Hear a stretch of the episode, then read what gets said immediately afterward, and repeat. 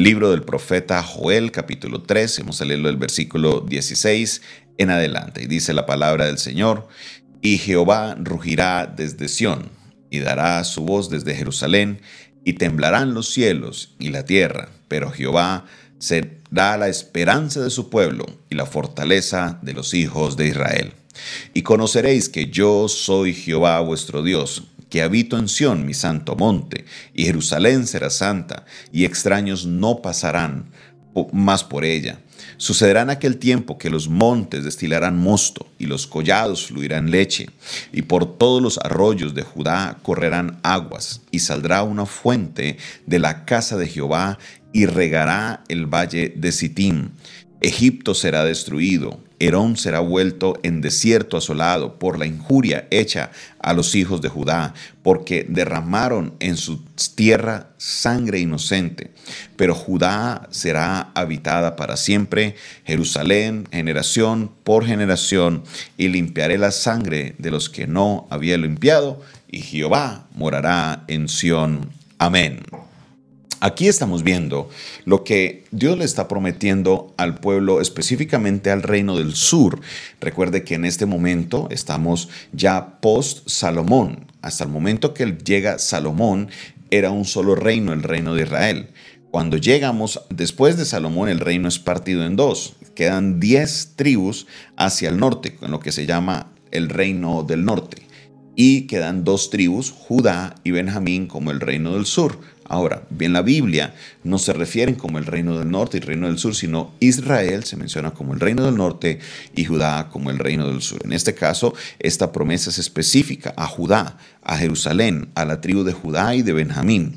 Dios les está diciendo al reino del sur, Jehová rugirá desde Sión, Jehová, Jehová se hará sentir desde Sión, desde Jerusalén, se, se hará sentir desde ese monte de Sión, se escuchará y se hará sentir por todo Judá. Algo grande sucederá. Porque, mire lo que dice el verso 17, y conoceréis que yo soy Jehová vuestro Dios, que habito en Sión, en mi santo monte, y Jerusalén, Jerusalén será santa, y qué pasará, y extraños no pasarán más por ella.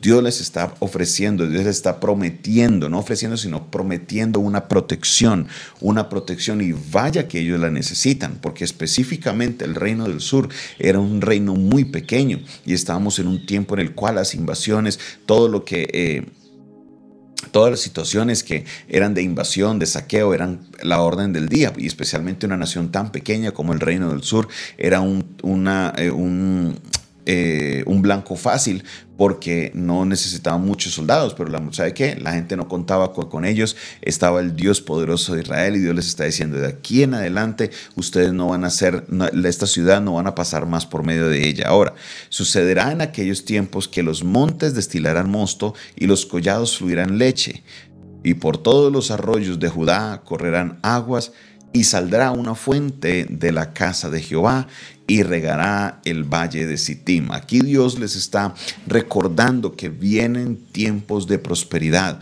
vienen tiempos de abundancia, vienen tiempos de bendición, a pesar del castigo, a pesar de todo. Dios como un padre que Él es para nosotros, no solamente le disciplina, sino que una vez pasa el proceso de disciplina, Él traerá una bendición sobrenatural para sus hijos. Aleluya, qué gozo trae esta palabra, mis hermanos, porque sabe que es, vemos ese, ese, eh, ese corazón de parte de Dios.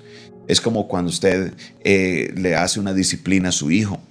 Y ya pasa el tiempo, usted ve que el muchacho se empieza a portar bien.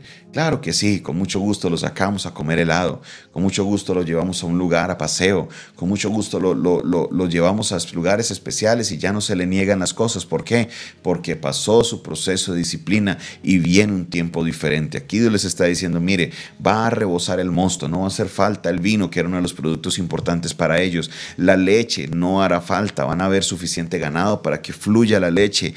Arroyos, ¿sabe qué? Van a cubrir de aguas y saldrá una fuente de la casa de Jehová. Oiga, eso es una profecía similar a las aguas salutíferas. Dios, porque en las aguas salutíferas dice que saldrá una fuente justamente del templo. De ahí saldrá, mire lo que dice, mire lo que dice acá claramente, dice, y saldrá una fuente de la casa de Jehová y le regará el valle de Sitín son esas aguas salutíferas que eh, se estaban enseñando la semana anterior con el estudio del libro de Ezequiel. Ahora, aparte de eso, Dios promete justicia.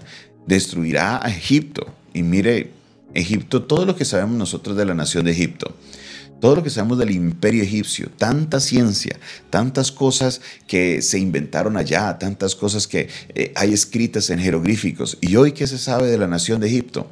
Es una nación que está en un estado muy difícil. La gente va a hacer turismo para ver las pirámides, para ver todas las cosas antiguas que hay, pero no es un imperio ya, ya no es una nación, no es una potencia como lo era en aquella época. ¿Por qué? Porque fueron injustos hacia Israel, hacia Judá. Lo mismo sucedió con Edom. Los edomitas eran unos familiares de los israelitas. ¿Por qué razón? Los edomitas son los descendientes de Esaú. Va, devuélvase la historia a Abraham. Abraham tuvo un hijo llamado Isaac. Isaac tuvo dos hijos, Esaú y Jacob, y la promesa continuó por Jacob, quien Dios le cambia su nombre a Israel. Saúl era el segundo, era el otro que estaba, el otro hijo, y los descendientes de Saúl eran los edomitas. Ellos fueron injustos con, eh, con los de Judá y al contrario fueron allá y derramaron sangre inocente. Dios dice, traeré destrucción por ese mal comportamiento. Pero ¿sabe qué a Judá le sucederá? Judá será habitada para siempre y Jerusalén será habitada por generación y generación. Y Dios traerá esa limpieza. Limpiaré la sangre de los que no había limpiado y Jehová morará en Sión.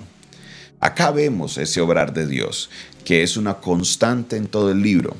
Viene la corrección, pero viene la restauración viene la corrección y luego viene la restauración. Y concluye Dios prometiéndole específicamente a Judá que sí, después de la corrección vendría la restauración, después de la corrección vendría esa, esa justicia de Dios para las naciones a su alrededor. Mi hermano, mi hermana, tenemos nosotros que tener la paz y la tranquilidad, que en todo proceso de disciplina después vendrá la restitución.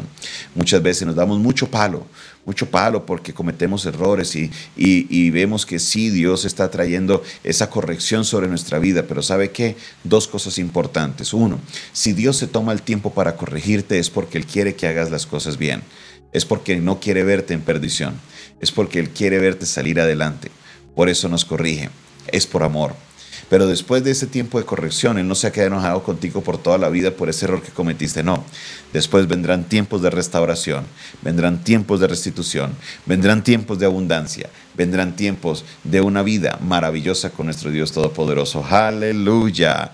Alabamos al Señor maravilloso por su palabra, porque Él nos reconforta y sabe y promete que también traerá justicia, justicia sobre tu vida. Oh, en el nombre de Jesús. Bendigo, Señor Padre Celestial, a cada uno de los oyentes que hoy, Señor, culminan con nosotros este estudio del libro de Joel. Te pido, Señor, yo te ruego que hagas tu obra maravillosa en la vida de ellos. Padre Celestial, estamos a la espera de ver tu mano poderosa. Estamos a la espera de ver, Señor, esa restitución, esa restauración para la vida de cada uno de mis hermanos. Glorioso Dios, glorioso Rey, Señor Todopoderoso, te amamos Dios porque eres un Dios justo. Te amamos Dios porque no eres un Dios que guarda resentimiento hacia su pueblo, no. Siempre has estado ahí para restaurarnos, para restituirnos, Dios, para levantarnos en los momentos difíciles de nuestra vida.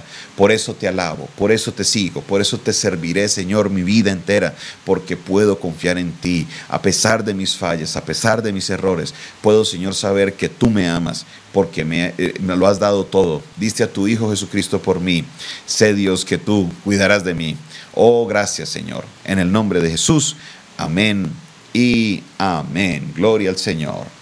Esta fue una producción del Departamento de Comunicaciones del Centro de Fe y Esperanza, la Iglesia de los Altares, un consejo oportuno en un momento de crisis. Se despide de ustedes en esta hora su pastor y amigo Jonathan Castañeda, quien les desea un día maravilloso en la presencia del Señor.